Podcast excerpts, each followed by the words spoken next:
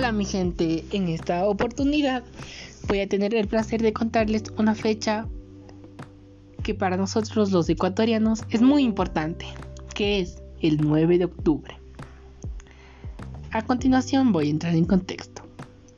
La independencia de la ciudad de Guayaquil fue un proceso independista que tuvo lugar el 9 de octubre de 1820, con el propósito de romper los lazos coloniales que existían entre el territorio de la provincia de Guayaquil y el imperio español.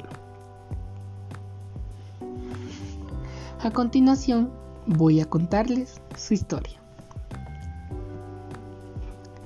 Esto comienza con el prócer José de Antepara. Convocó a una reunión el 1 de octubre de 1820 en casa de Pedro Morlas, en donde José de Villamil, anfitrión de la reunión, plantea ideas libertarias en la denominada la fragua de Vulcano. Em, comenzamos diciendo que finalmente el 8 de octubre de 1820 los conspiradores decidieron entrar en acción, de tal modo que en la madrugada del 9 de octubre el capitán Febres Cordero toma el cuartel de granaderos sin encontrar resistencia alguna. Algo parecido ocurre en los demás cuarteles de la ciudad en donde casi no existió oposición alguna.